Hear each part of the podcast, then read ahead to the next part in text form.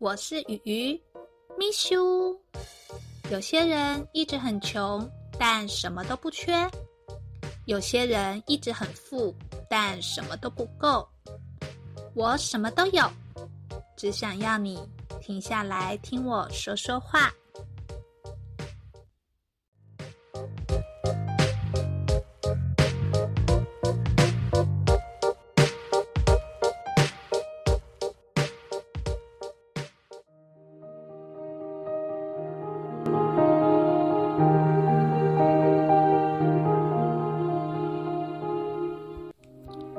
二零二一年想来点不一样，于是开始用 Podcast 记录生活。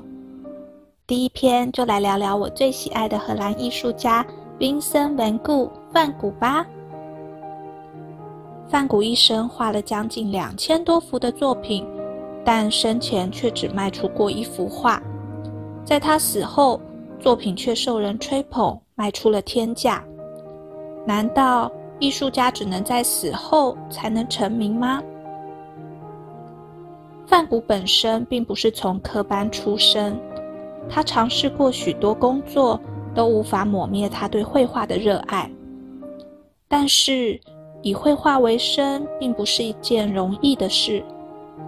在画作卖出之前，需要颜料、画纸、请模特这些，而这些成本和生活费用。都是由范古的弟弟 Seal 支付的，但画作卖不出去，让范古心里充满了压力，觉得拖累了弟弟。于是他搬去巴黎南部 L 居住。范古很喜欢 L 这个地方，他在这个地方创作了两百多幅的作品，但只卖出了一件作品《红色葡萄园》。这也是他生前卖出的唯一一件作品，收入四百法郎。贫困孤单的生活让范古的精神不断耗弱。他写信邀请了当时就已经成名的艺术家高更来和他一起居住，两个人一同创作。但是高更的个性狂妄，范古的个性执拗，所以两个人争吵不断。在一次激烈的争吵后，范古割下了自己的左耳，而高更也搬离了 L。在高更离去之后，范古陷入孤单寂寞的氛围，使他的情绪变得更不稳定。他不但失去了好朋友高更，也被其他人取笑是疯子。在西元一八八九年，范古为了要使病情稳定下来。自愿入住巴黎近郊圣雷米的精神疗养院，在那里的一年中，他疯狂的作画，包括了著名的《Starry Night》，也是在那里绘画的。之后，范古又移居到巴黎近郊 o v 向精神科医师租屋而住。在短短两个月内，范古绘画了七十多幅油画。但狂热而不可抑制的创作激情使他心力交瘁，精神更加崩溃了。于是，在西元一八九零年七月二十七日早上，范古在住所附近的麦田中吞枪自杀，在七月二十九日伤重不治，享年三十七岁。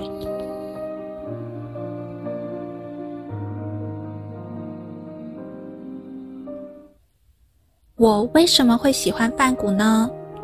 除了他美丽、充满感情的画作，其实我更感动于他努力作画的日常，也难受他辛苦无奈的人生。梵谷在短短的一生中几乎没有赚过钱，完全是靠他的弟弟 Seal 寄给他的钱过日子。梵谷对弟弟的抱歉。希望自己不要成为弟弟的负担，所以努力绘画，但一直没有被人理解欣赏。他心中的压抑和怀才不遇的悲伤，我能感受到。范古也写了很多的信给他手足情深的弟弟，在信中他有提到，他最用心的是想要把生命注入画里。并且在最后都会写上向你握手致意。这表示其实他的内心热情温暖且礼貌和善。我非常遗憾，一位才华洋溢、充满热情、心思细腻的艺术家在生前不能得到大家的喜爱，而且过得穷苦。在这个世界上，是不是也有许多被埋没的人才没有被发现呢？范谷用他的画作让我们看到他的世界，而每幅作品的背后也隐藏着他的辛酸。那些电影教我的事，这个节目，他对范谷的人生下了一个注解。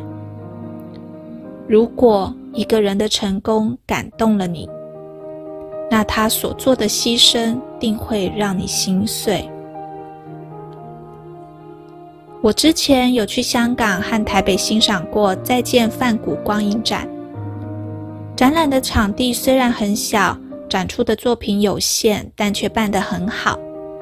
在大型落地的投影布上展出梵谷的作品，并且替不同时期、不同心境的画作搭配上不同的音乐。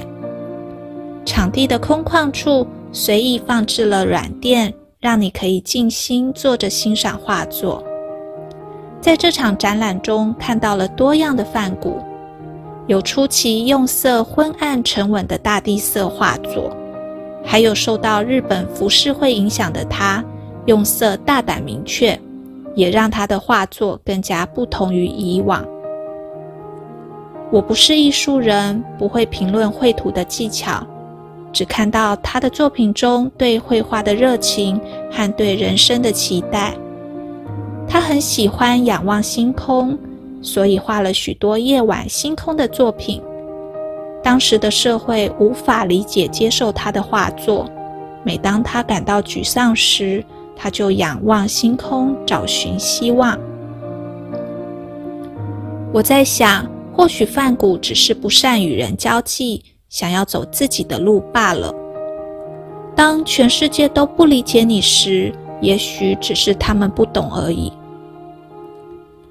而我们应该坚持曲高和寡的理想，还是沉溺在纸醉金迷的现实中呢？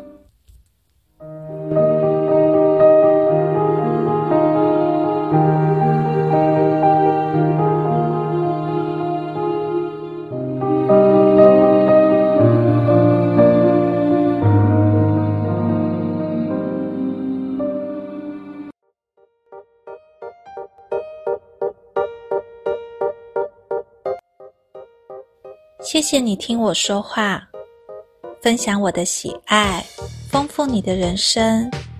愿你有个美好的一天。